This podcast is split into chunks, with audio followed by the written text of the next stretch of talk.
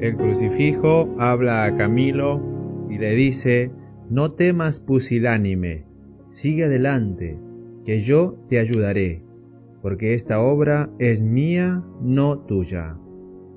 Contextualicemos un poco estas palabras de Jesús hacia Camilo. Cuando los directores del hospital prohíben a Camilo y sus compañeros que se reúnan más.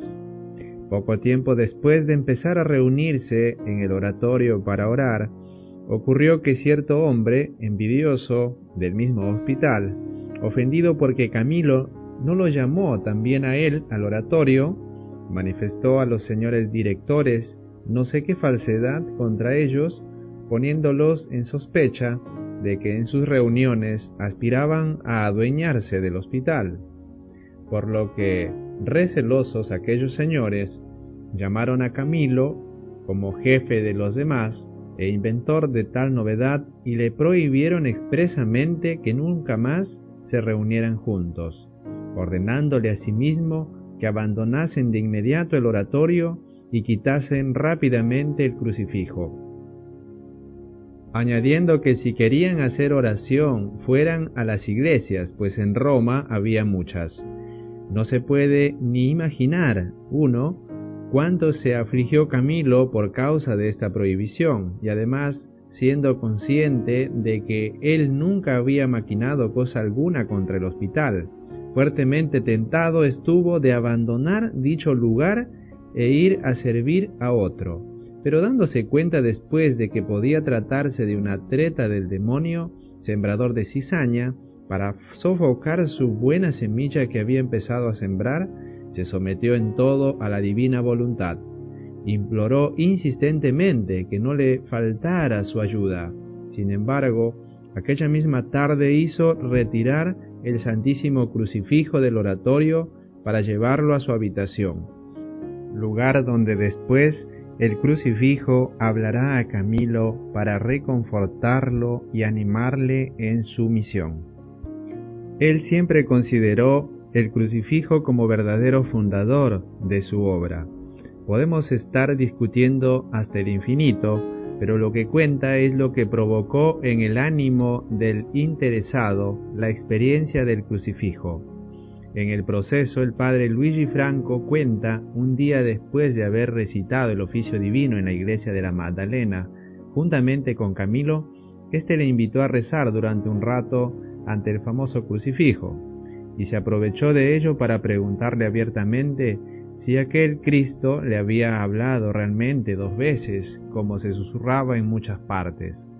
Camilo respondió, es este Cristo el que ha fundado la religión, ya que en los enredos y persecuciones de la fundación de esta pequeña planta se habría perdido un corazón de león y muchos más un miserable como soy yo si este santísimo crucifijo no me hubiera animado y consolado.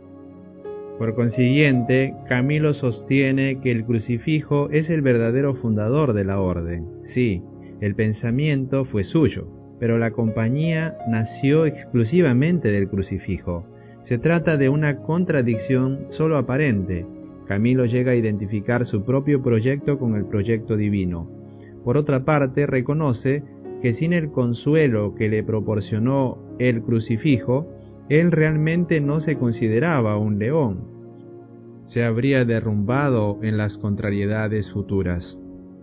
Camilo siempre recuerda las palabras de Jesús crucificado, quien le había dicho, Esta es obra mía, no tuya.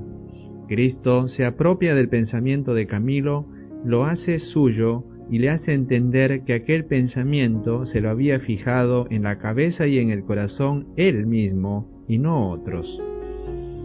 Por eso debe estar tranquilo, aquello no es una idea fija, es la voluntad de Dios. Por lo cual el pensamiento es suyo y totalmente suyo, pero le ha sido inspirado, es el pensamiento del Señor.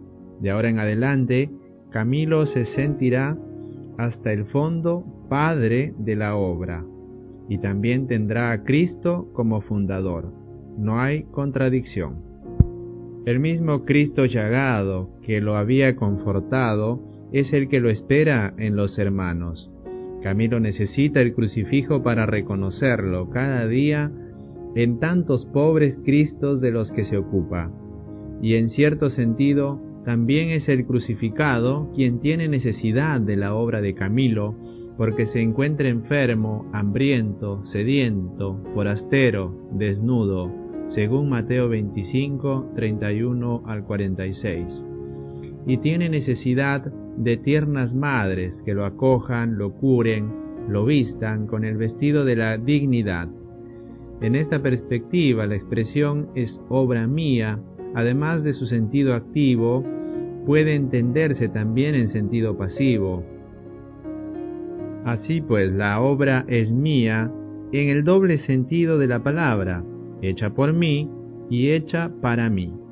En cualquier caso, estará bien precisar un dato fundamental. La devoción de Camilo al crucifijo no es de tipo pietista, blando, dolorista, sentimentalista, muy propio de cierta espiritualidad hecha de suspiros y exclamaciones lastimeras. La espiritualidad de Camilo se halla insertada en la vida cotidiana. Hace el Vía Crucis, una infinidad de veces al día en las galerías de los hospitales.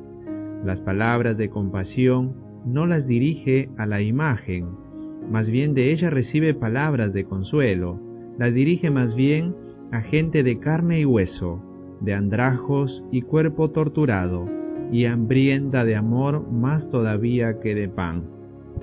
Camilo no se contenta con besar las llagas pintadas en su hermoso crucifijo, él arrima devotamente los labios al lecho de sus enfermos y trata de curarlas, de hacerlas desaparecer.